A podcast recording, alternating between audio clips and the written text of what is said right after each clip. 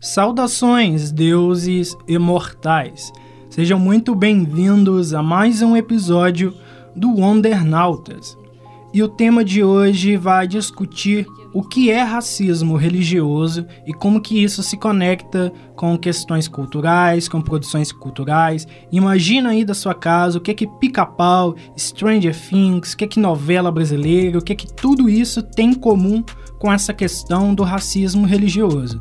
Você já deve conhecer o termo intolerância religiosa, mas eu acho que talvez seja interessante você aprofundar nessas questões e entender o que é o racismo religioso. Tudo isso depois dos recadinhos e da vinheta.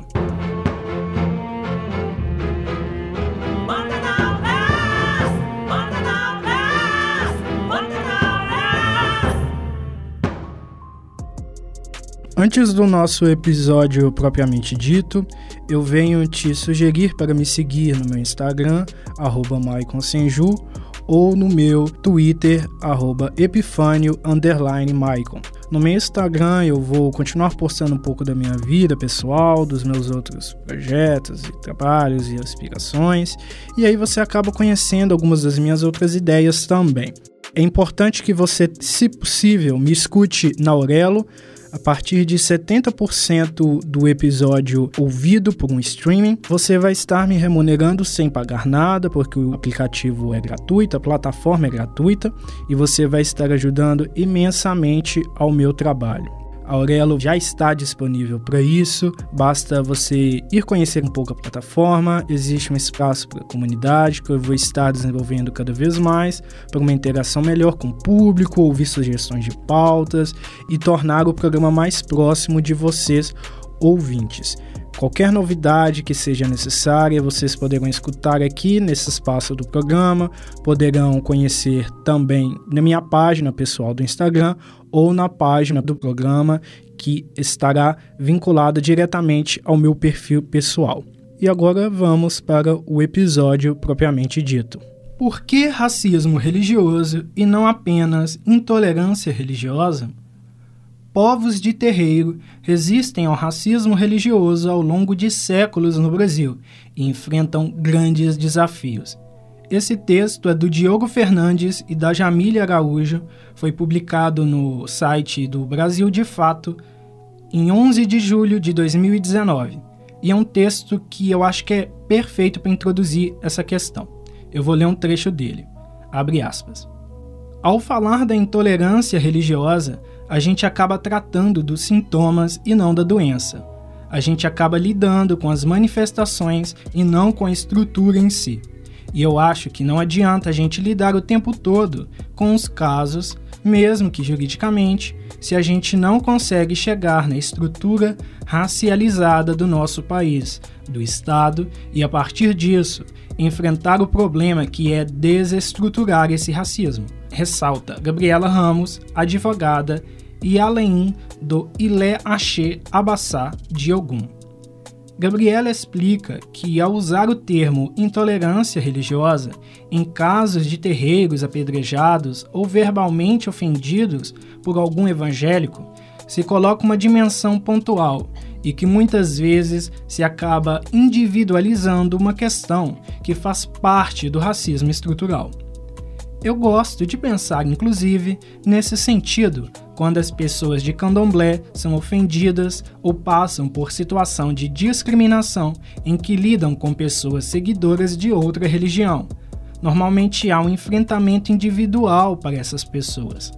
E eu falo, na condição jurista, que a gente deveria começar um enfrentamento às instituições, porque elas são responsáveis pela formação valorativa dos fiéis. Tem que procurar a que templo religioso este indivíduo está vinculado para responsabilizar civilmente e buscar a fonte do problema, pontua Gabriela. Fecha aspas.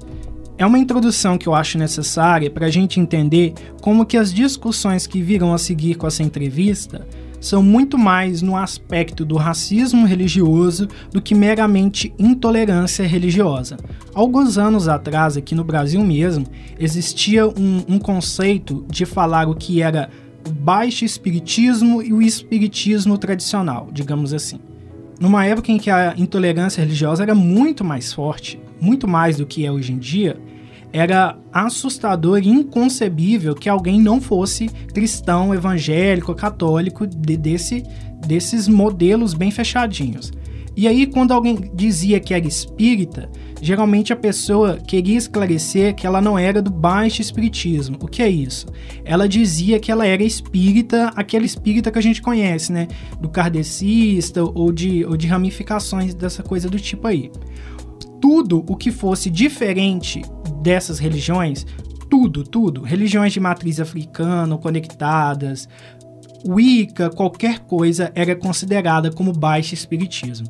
Em peso, as religiões ligadas à cultura africana, por quê?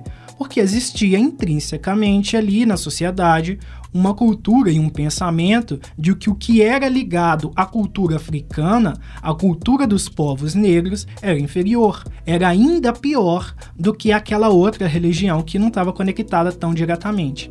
Então, quando a gente fala de intolerância religiosa, considerando essas religiões conectadas a culturas africanas e crenças africanas, a gente também fala sobre racismo, porque essas religiões, elas são atreladas ao mal não somente porque elas fogem do, do escopo cristão tradicional, mas porque também são práticas e, e, e crenças e, e aspectos culturais ligados a um povo que foi escravizado, que foi torturado, que foi violentado e que na cabeça de muitas pessoas não serve para mais nada além disso, sabe? A gente vê muitas representações ao longo da história do Brasil mesmo, das telenovelas, em que a grande maioria das novelas que tinha muitos personagens negros eram novelas sobre tempos da escravidão, ou seja, os personagens negros sempre eram sobre sofrimento, sobre dor, e dificilmente a gente tinha algo que retratasse as questões culturais, a dança, as crenças, os hábitos,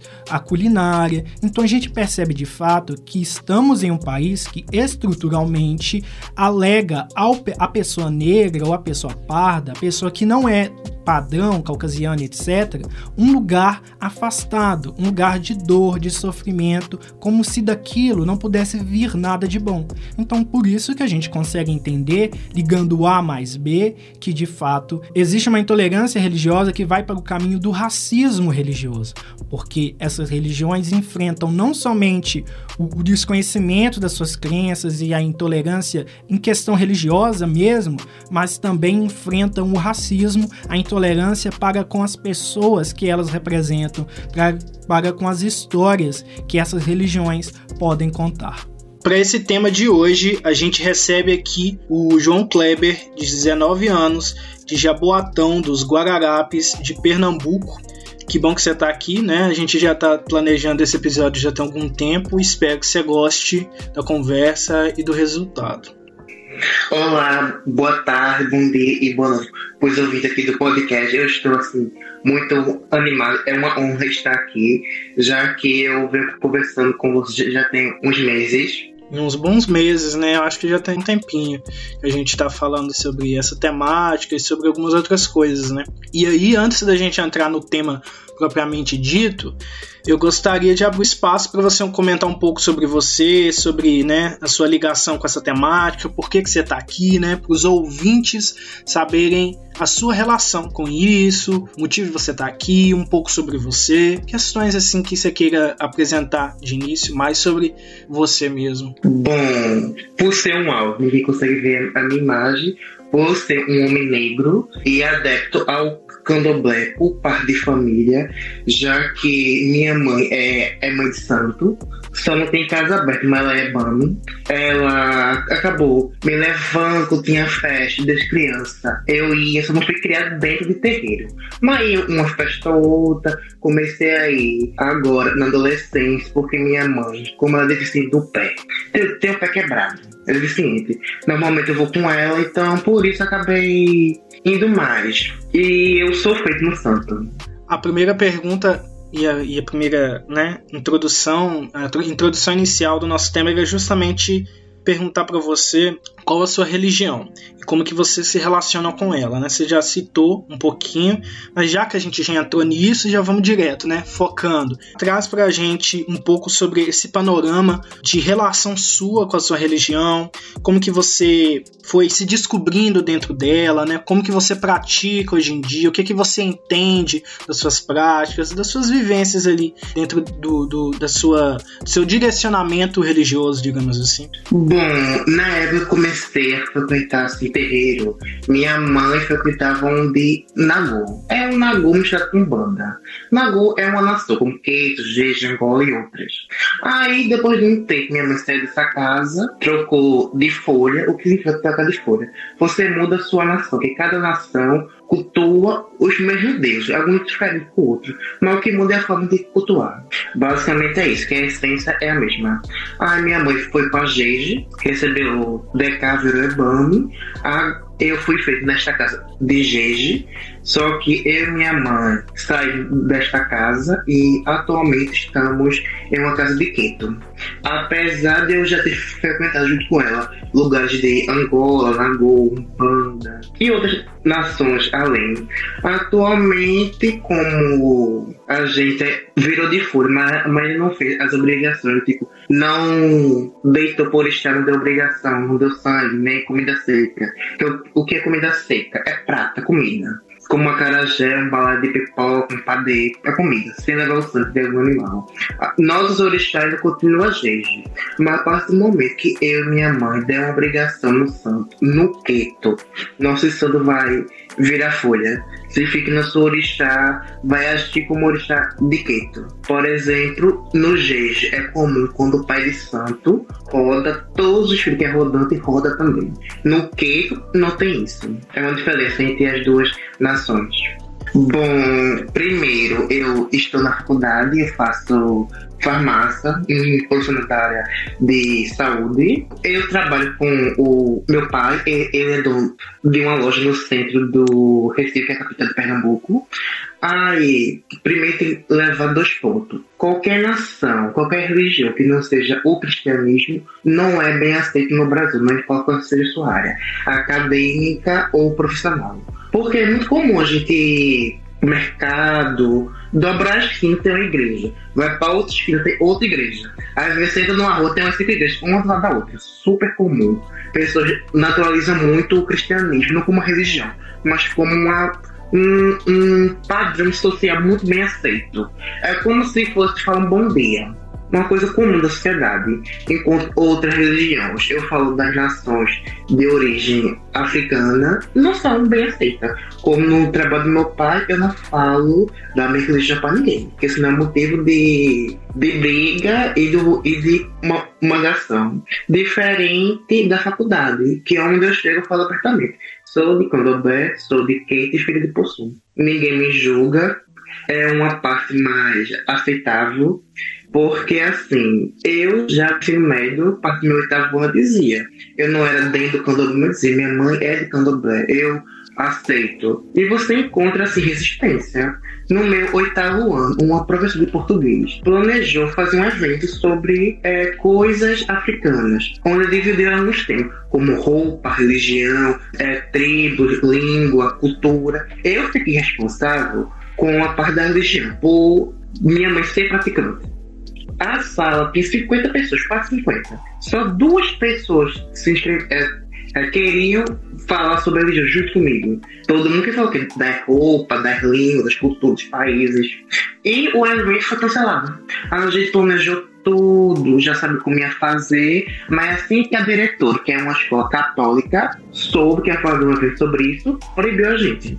Nessa mesma escola, sendo eu estava no nono ano, mas um pessoal do ensino médio fez um evento, tipo assim, na Feira de Ciência, que, que, é comum, sempre no final de cada do ano letivo, em vez de ter prova, tem alguma, alguma feira, que o aluno escolhe um tema. Eu vi um grupo que falou sobre o orixá, mas eu ouvindo os temas, era coisa muito rasa, muito, sabe, ensinado que eles procuraram uma página minha impressão foi essa. Foram na página do Google, leram aquilo, pronto, colocaram O, o que viram? Também no meu ensino médio, mas no meu segundo ano, eu acabei dando uma, uma, uma oferenda. Eu dei sangue. Eu não fui iniciado, porque eu só dei um, um bote para o não é se iniciar. Depois, depois eu irei explicar o que é se iniciar e se, se deitar pro santo. Eu fiquei uma semana de resguardo. O que é resguardo? Tudo que a gente faz para qualquer entidade, não importa quem ela seja, passa um tempo de resguardo, um tempo sem beber, sem sexo, sem pensamento errado, a gente volta a ser uma criança. Basicamente, a gente volta a ser virgem em todas as possíveis. Aí eu tava de branco, com Tegun, que são dois equipamentos feitos de palha para afastar Egum, que é tipo de morte. Eu de branco, chapéu branco, uma sandália branca. Fui passar assim, uma semana de branco. Passou uma semana, ninguém junto comigo. Como eu digo, eu sentado em uma cadeira e uma cadeira ou duas vazia ao meu redor. Porque nenhuma pessoa que sentava comigo se afastou de mim. E como eu digo assim, a sala, que até quem sentava assim longe Ninguém falou nada para me defender. Falando, todo mundo ficou calado. Apesar da escola não ser católica ou evangélica. E na minha relação que eu vejo dos pessoas que frequentam essa religião, qualquer religião de origem africana, e que trabalha, normalmente ninguém diz sua religião. Porque é muito comum a gente achar trabalho que todo é católico e evangélico, que é aquele, como eu digo, o radical. Aqui, eu ouço, eu falo da minha religião mas ninguém pode ouvir a sua. Por isso que é muito comum. Quem trabalha e é de candomblé não diz sua religião, diz que é católica, diz que é evangélico, bota uma cruz, disfarça. Pois é, né? E acho que é importante a gente ressaltar alguns pontos da sua fala. Por exemplo, quando você menciona isso de que as pessoas elas não falam abertamente de qual religião elas são quando se fala de, de religiões de matriz africana, porque isso é um ponto em comum com outros grupos considerados minoritários na sociedade. Por exemplo, hoje em dia a gente fala muito mais facilmente de questões de sexualidade, de questões de identidade de gênero, de questões de até mesmo de autodeclaração de raça.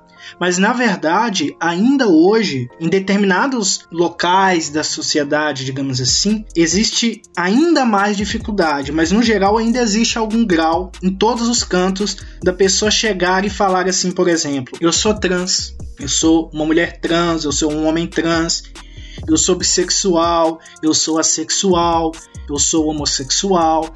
Então, assim, existem muitos aspectos que a gente pode elencar de como esses grupos sempre têm medo de assumir a sua identidade em determinados locais, mas muitas das vezes não é porque a pessoa não se entende ou porque a pessoa não gosta de si mesma, mas é porque muitas vezes a pessoa tem medo da reação do outro. E eu acho que é isso que se encaixa perfeitamente quando a gente fala de religiões de matriz africana. A pessoa tem medo da reação do outro, da condenação, do olhar feio, do isolamento. Então, assim, quando a gente pensa que o nosso Brasil deveria ser um país laico, né, sem, sem carregar uma bandeira específica de uma religião e sem condenar as demais, a gente tem que lembrar que isso é uma utopia, isso é uma fantasia. Bom, para começar, o banda, pasme, o banda não é vertente africana, o banda é algo brasileiro. É uma religião tem, uma religião que tem mais ou menos, vamos dizer, por volta de 100 anos. Já começa nisso. Candomblé é o que é? É, religiões, as tradições africanas e Yorubá, Queta, agora, que vieram para cá, se misturaram umas com as outras, com as cristã e com as indígenas. Vamos focar nisso.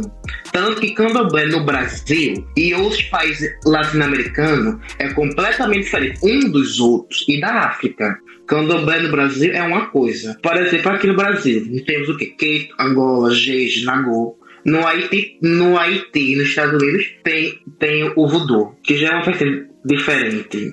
Agora, antes de falar da questão da violência, falar das a diferença uma para outra. Candomblé, é o que é candomblé? Cultua orixá. O que é orixá? Ou uma força da natureza, dependendo da vertente da pessoa, ou uma pessoa que foi divinizada, virou, virou um deus, um orixá. Ou seja, Xangô, Mulu, Lebar, Exu, basicamente é isso. É o que muda em cada vertente, é a forma de cultuar. Nós, algumas vertentes acabam tendo algumas coisas em comum, que não pode ser mudada. Uma coisa comum é Exu, que Exu não importa qual é a vertente, sempre vai ser cultuado. Porque diferente do cristianismo, a gente, a gente tem um, um Deus supremo, que é Olorum. Mas diferente do, do cristianismo, Olorum é um Deus supremo que deu as costas à sua criação. Para a gente, a gente não é nada. É um Deus in. Então a gente fala com os seus filhos, ou seja, os orixás. Ah, então, Exu acaba sendo uma, uma, uma deidade, um orixá, que tudo que a gente é, qualquer outro orixá tem que primeiro Exu, que o mensageiro. Exu que, que vai trazer comunicação entre o humano e o orixá. Existe um ponto que é cantado no, na Jurema, que depois eu vou explicar o que, é a Jurema, que é assim, sem Exu não se faz nada. Porque não importa qual é o orixá que eu vou pedir, que eu vou cultuar. Este cultua-se primeiro, este come-se primeiro, este quer louvado primeiro. Tanto que em qualquer roda de candomblé, primeiro orixá que canta para abrir a roda do terreiro, da festa, é Exu. E sem Exu não se faz nada. Tanto que eu sou de Exu, eu sou de Possum. Que, que na nação Queto, Possum é, é, um, é um orixá mesmo. Ou seja, é um Muru, um Muru e Exu ao mesmo tempo. Eu tenho dois pais, o Mulu e o Mulu e Exu. Tanto que na minha cabeça que quem rege é os dois, não importa sendo um ou outro, sempre os dois juntos e unidos. Outra diferença agora com o cristianismo. A gente tem várias entidades, vários orixás. A diferença do cristianismo é que as entidades que escolhem a gente. Não é nós que escolhemos a entidade. Por exemplo, eu não escolhi ser filho de Possum. Ele que me escolheu, pai, eu contou a ele. Meu pai de santo é da Lebara. A Lebara, que é Exu Mulher, que é o lado. É a versão feminina de Exu, que escolheu ele para ela ser cultuada. Não foi ele que escolheu. Ah, nunca ser filho disso. É uma diferença muito grande com o cristianismo.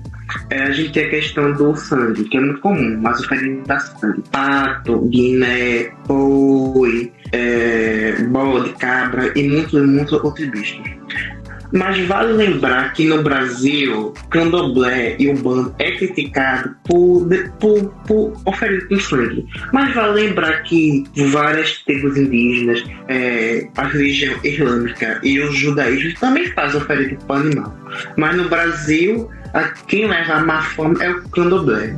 É muito equivocado um exemplo que eu posso dar é o continente africano. Não importa, qualquer país que você pega, Etiópia, África do Sul, Lesoto, Egito, você praticamente 95% das pessoas ou é islâmica ou cristão. As religiões tradicionais que, vamos dizer, tribais, basicamente estão mortas. São poucos locais que cultuam. Assim, normalmente, o que cultuam essas. É, eu vou falar dele, essas, essa forma de cultuar, que é original desses locais, é basicamente locais pobres ou, ou em tribo afastada das, das grandes cidades, das grandes metrópoles.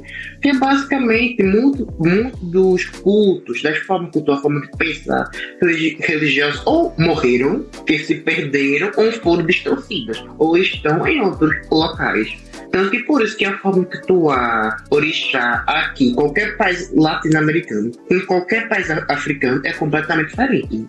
Completamente diferente. Tanto que não é mais assim, ah, é uma vertente diferente. Não, é completamente uma religião nova. Que com, porque com o passar do tempo mudou basicamente tudo.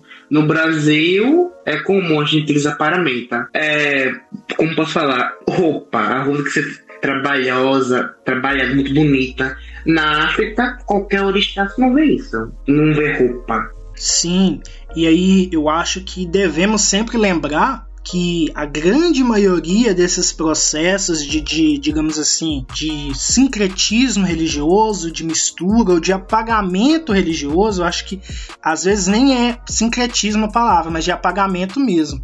A grande maioria desses processos foram violentos, né? Então, se uma determinada igreja, você que é cristão, por exemplo, isso agora é direcionado aos cristãos, que tem que ser Se você, ouvinte, é cristão e você cai no papo de uma determinada igreja, de que foi Deus que, que converteu determinados povos, determinadas culturas, eu acho importante você reavaliar o que, é que você está escutando e o tipo de igreja que você está frequentando.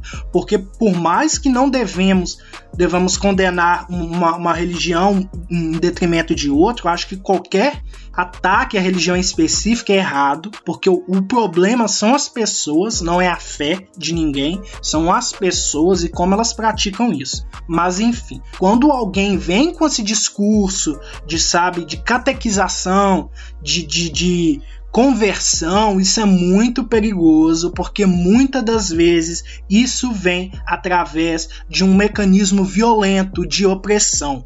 E isso não se refere somente à época de colonização, não. Dos países latino-americanos, por exemplo, os, países da América é, do norte, etc., nem sempre é, é, sobre isso, não. Muitas das vezes são processos recentes. Eu não sei se você lembra de uma polêmica que teve ali lá na época do BBB 20, por causa daquela participante Rafa Kalimann. Inclusive, na época, é, antes de entender toda a situação, eu torcia para ela, porque eu ficava. que né, o, o pouco que eu conhecia dela era o que? Era uma pessoa que ia fazer obras de caridade em, em outros continentes, né? Ia para a África, não lembro os países específicos que ela visitava, e, e, era uma coisa de âmbito religioso. E aí, eu, inocente, né, sem entender como essas questões a fundo, eu ficava assim, nossa, uma coisa legal, né? Só que aí começaram a surgir discussões na internet que eu tive acesso, principalmente no Twitter, e algumas questões sobre levantando coisas como se ela se preocupa tanto com o bem, por que, que não tá lidando aqui com, com, com as pessoas que estão aqui no Brasil? Você tá querendo falar, abre espaço para você Uma questão que é muito comum, que é a realidade do mundo. A religião sempre foi, está sendo usada e sempre será usada como instrumento de poder, manipulação e de guerra. Nós temos, é muito comum, é, é, como posso falar, igreja, sociedade cristã, é, ajudar os outros da caridade. Só que não é uma caridade, você não está dando, você está dando algo em troca, você quer fiéis. Você quer mais seguidores para sua religião. Tanto que é muito comum. Você foi em várias igrejas no Brasil. Ah, nós estamos dando ajuda para tal local.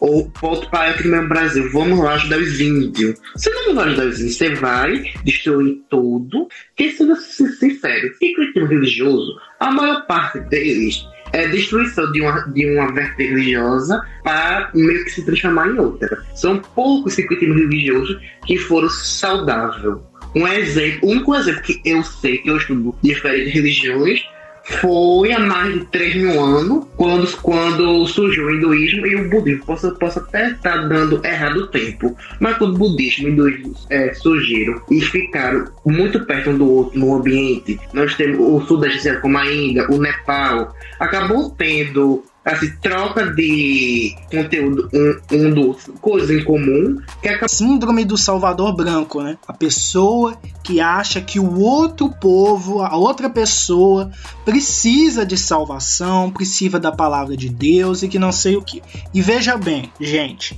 eu não estou dizendo que o cristianismo é uma coisa ruim e que não existem pessoas que de fato fazem caridade em sua vida. Tem exemplos muito bons inclusive que é o Padre Lancelotti, que ele inclusive ele, ele aparece em muitas, sabe, muitos conteúdos da, da internet aí afora, em podcasts, em certas coisas, porque ele luta muito pela causa das pessoas, né, desabrigadas, que têm fome, moradores de rua, essas pessoas que precisam de auxílio e pelo trabalho que você observa do que ele faz, ele não faz isso para panfletar a religião. Inclusive, ele se manifesta contra algumas, algumas, sabe, ferramentas de poder que certas vertentes ou certas pessoas na religião, nenhuma religião é boa ou má, são as práticas dos indivíduos e a forma como elas estabelecem essas práticas como eles, os indivíduos, estabelecem essas práticas, é que pode ser algo bom ou ruim. Então, assim,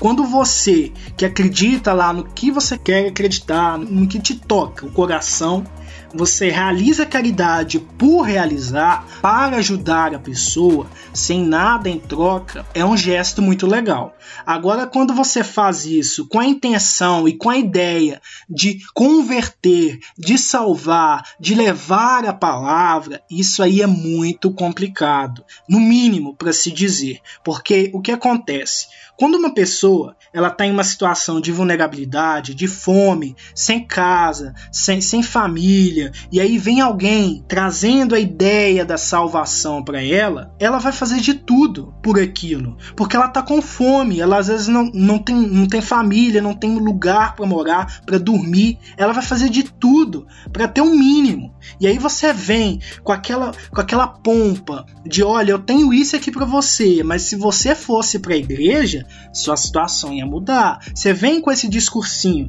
Então, muitas das vezes, não é sobre chegar violentamente e falar assim: eu só te dou o prato de comida se você for para a igreja. Não é isso. Mas o simples fato de você agir como se fosse uma moeda de troca e não ter essa percepção, você já está agindo de uma maneira ruim, sabe? Não quer dizer que você seja uma pessoa ruim, mas você está agindo de uma maneira que é nociva, porque é como se você tivesse levando a pessoa a pensar que ela só vai sair daquela situação se ela se fazer como moeda de troca. E aí a questão é: existem pessoas que vão naturalmente nessas condições querer se adentrar ali naquela religião específica, cristã e etc.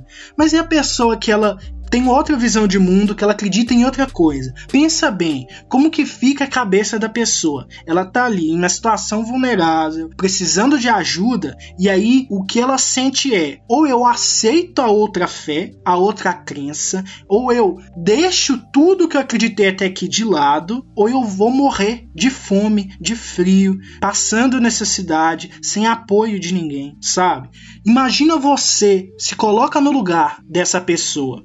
Imagina que você a vida inteira acreditou em algo muito específico e aí te aconteceu algo muito grave, você tá sem lar, você não tem o que comer, você tá passando dificuldade e aí chega uma pessoa de uma outra religião que supostamente faz caridade, mas que tá sempre com aquela coisa de vamos ouvir a palavra, vamos, vamos isso e aquilo, vamos para pro meu templo, isso e aquilo. Mesmo que a pessoa não chegue para você e fale, faça isso ou faça aquilo, é um tipo de manipulação, é uma indução muito sutil e às vezes até mais violenta, porque você leva a pessoa a acreditar que a escolha é dela e que se ela estiver fazendo o caminho errado é por culpa dela, porque ela é a pecadora, ela é equivocada, ela que deu as costas para Deus etc. Então esses discursos são muito violentos, mesmo que não exista violência física. Então por isso que a gente tem que falar sobre tudo isso quando a gente fala de intolerância religiosa e de racismo também, porque todas essas questões estão conectadas. Então, a maioria, a gente pode dizer, dos processos históricos de conversão de povos, de catequização e essas coisas mais foram processos violentos. Se não foi violento no sentido físico, de massacre, de escravidão, de perseguição, foi no sentido psicológico, emocional e cultural, sabe? Anticultural contra aqueles povos. Então são processos muito agressivos. Então hoje em dia, como eu estava mencionando o exemplo da Rafa Kalimann no BBB 20, depois que eu tava comecei a entender toda aquela coisa e aí eu fui ver as postagens dele dela, as publicações dela, como ela se portava na internet, eu percebi que de fato era como se ela ajudar os negros da África fosse um motivo para ela ser considerada uma boa pessoa. Então você via que o discurso que estava ali era de fato um discurso muito parecido com o que é chamado de síndrome do Salvador Branco. Nossa, é uma pessoa tão boa, ajuda os negros famintos e isso e aquilo. Mas por que, ela não ajuda as pessoas pessoas que estão mais próximas dela. Ela tem que ir lá para outro continente, claro, tirar foto, mostrar toda aquela coisa ali, postar no Instagram e fazer uma coisa toda bonita, como se estivesse salvando todo mundo. E aí eu fiquei com, eu fiquei pensando naquela época. Será que de fato existe uma intenção real de ajudar e de combater aqueles problemas ou tudo é movido por uma, uma, uma ideia de se autopromover e de se alimentar através como que o racismo estrutural, né, e essa natureza de pessoas que distorcem a ideia do cristianismo, essa natureza dessas pessoas em demonizar tudo que é diferente. Né? O pânico satânico é um fenômeno de pânico moral que esse conceito surgiu ali nos, nos Estados Unidos, acho que nos anos 70 por aí, que se refere ao medo social do desconhecido que as pessoas ligam ao diabo, ao mal supremo, digamos assim. Porque as pessoas elas têm dificuldade de entender que o bem e o mal muitas das vezes vêm do próprio ser humano. Eu já trouxe um, um episódio anterior falando sobre as questões de bem e mal. Recomendo que você ouvinte volte lá nele para poder ouvir direitinho, tirar suas percepções a respeito disso. O episódio 46, Sociedade e Ficção e os conceitos de bem e mal. O ser humano tem essa dificuldade de entender que práticas boas ou ruins podem vir do ser humano como ele individualmente mesmo, e sem essa coisa de influências externas. Então, o pânico satânico é uma resposta que foi sendo construída ao longo dos anos por questões religiosas, por esse medo do, do mal supremo e essa falta de percepção das pessoas de entenderem que o bem e o mal está dentro das pessoas e nem sempre vem de uma coisa externa. E aí, um exemplo que eu acho muito marcante do pânico satânico aqui no Brasil é o caso Evandro, que ocorreu ali em 1992, na cidade de Guaratuba, no Paraná. É um caso criminal que eu acho que eu já citei aqui algumas vezes ao longo desse, desses anos de podcast, porque eu tive contato com essa história através do Projeto Humanos, um podcast do Ivan Mizanzuki.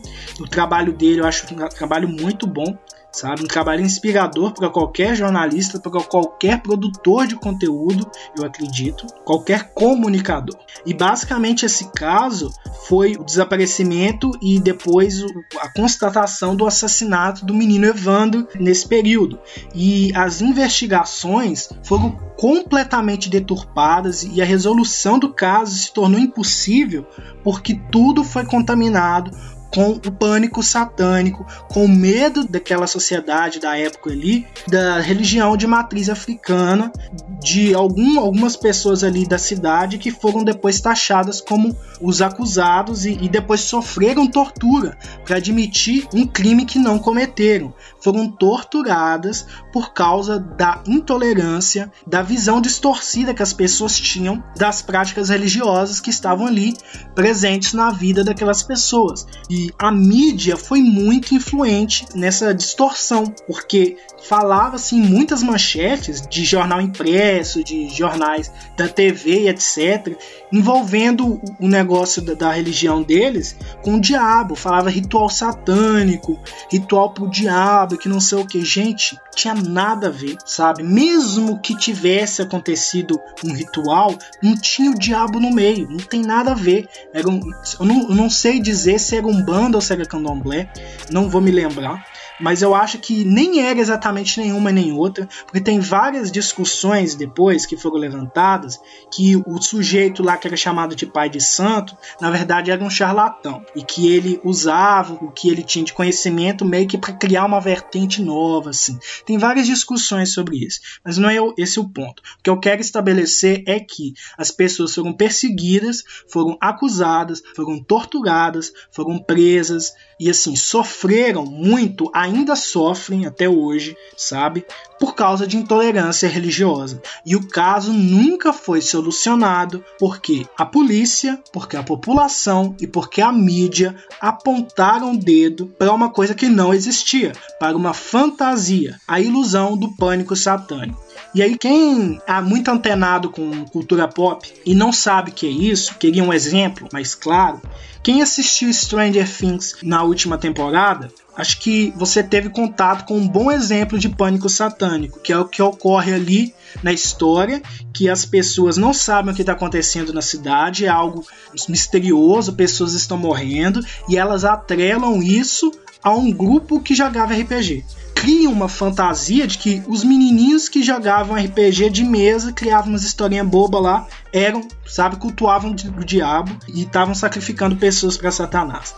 Então ali é um exemplo muito bom de como o pânico satânico funciona na realidade. É um exemplo que, que, que sabe assim, é bem gráfico para você entender como que as pessoas vão criando coisas na cabeça delas e vão induzindo umas às outras a atos violentos, porque elas acham de fato que o mal tá ali dentro da série, o mal até está presente, mas não é o mal que elas, que elas entendem, nem é da natureza que elas percebem ou que elas acusam aquelas pessoas. Enfim, isso tudo que eu estou falando aqui é para que a gente possa entender como que o pânico satânico está muito atrelado à intolerância religiosa. E veja bem, como que a intolerância religiosa afeta a sociedade de maneira crítica ao ponto de pessoas inocentes sofrerem acusações, serem agredidas, violentadas, perderem parte de suas vidas, casos criminais deixarem de ser resolvidos por causa de ideias distorcidas e muita coisa ruim acontecendo com muita gente. E que no Brasil qualquer questão religiosa e briga por exemplo, é super comum terreiro ser queimado, destruído, pessoas serem atacadas, espancadas. É comum mães que são do candomblé ter algum símbolo religioso na sua casa, que batam assistência social, leva a criança embora. Se alguém da família ouvir de, denunciar que a pessoa é do candomblé, precisa nem ter prova falar que a pessoa faz alguma coisa errada com um menor de idade. O tutelar vai lá e remove a criança, coloca um abrigo e afasta ela do pai. Vamos pegar o exemplo do pica-pau. No pica-pau tem um episódio que aborda o voodoo. E eles trazem uma perspectiva de que o voodoo é mal, porque o personagem lá, que é um jacaré, ele usa o voodoo para fazer mal pro pica-pau e para atrair ele, tenta comer ele, enfeitiça e tem toda uma coisa. E aí, beleza. Esse é um episódio isolado de um desenho e tal.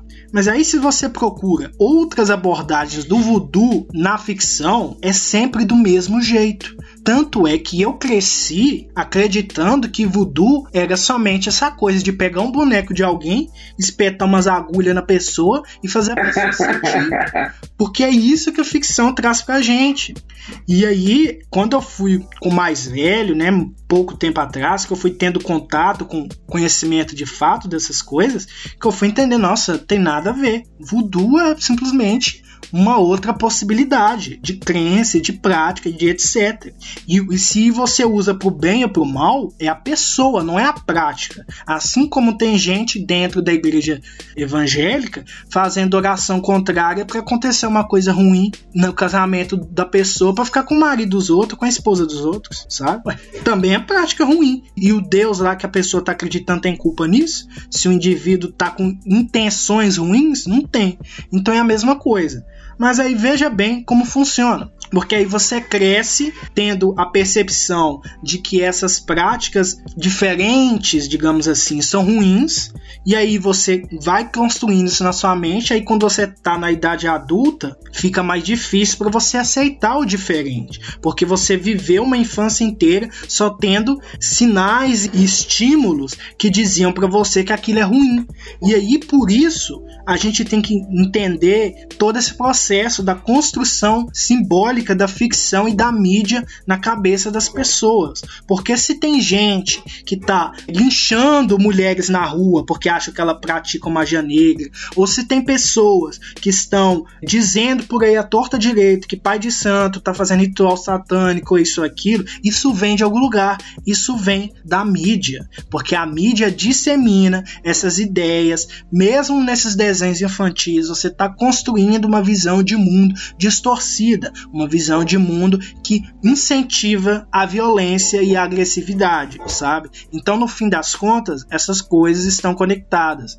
Então, se por exemplo a gente vê alguma coisa de voodoo na ficção de uma forma muito distorcida, você tem que lembrar, veja como isso não acontece com as religiões dominantes, predominantes, as religiões cristãs, porque se tiver, meu filho, quando tem um azinho de diferente na questão da religião cristã, vem aquela legião de gente reclamar. Não sei se você lembra daquele vídeo do Porta dos Fundos que teve uma esquete de Jesus São todos. É tanto vídeo Porta dos Fundos é. sobre o cristianismo e todos geram polêmica. Sim. E isso dá um vídeo à parte. Sim, sim. Pois é. E assim, às vezes não tem nada demais. Simplesmente colocar ali a figura de Jesus fazendo uma piada que nem tem às vezes a ver com o que se diz na religião em si. E eles ficam doidos, ficam pistolados. Mas aí, ficar vilanizando e demonizando o voodoo ou qualquer outra prática de, de, matriz africana ou ligada à cultura africana de alguma forma, aí pode, né?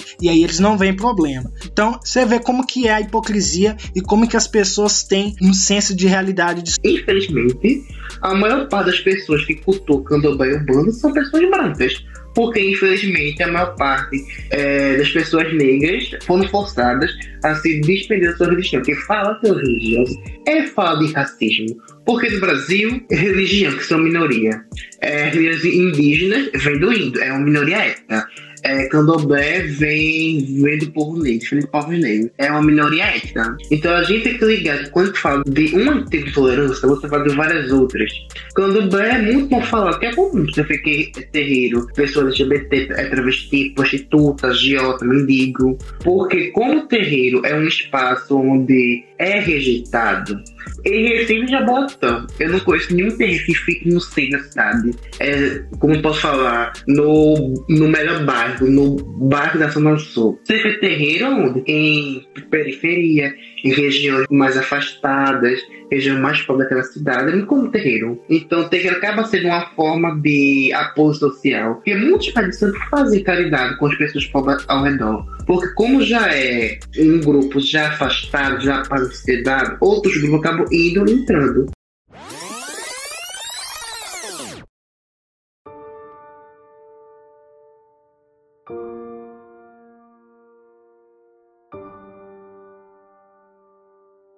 Obrigado, eu quero agradecer a todos os ouvintes. Eu também sou um ouvinte. Eu espero que vocês gostem e que vocês saiam desse podcast sabendo que o Mulu não é diabo, Exu não é diabo, Emanjá não é diabo. É apenas uma forma de cultuar outros tipos de divindade, outras formas de se cultuar. É apenas o diferente.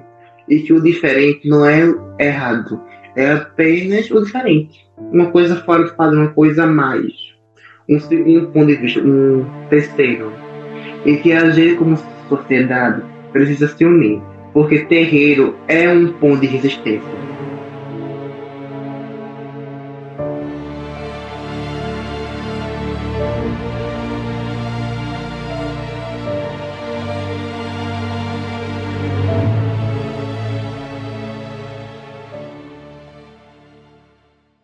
Então é isso, espero que tenham gostado do episódio de hoje e que a glória de Gaia esteja com você.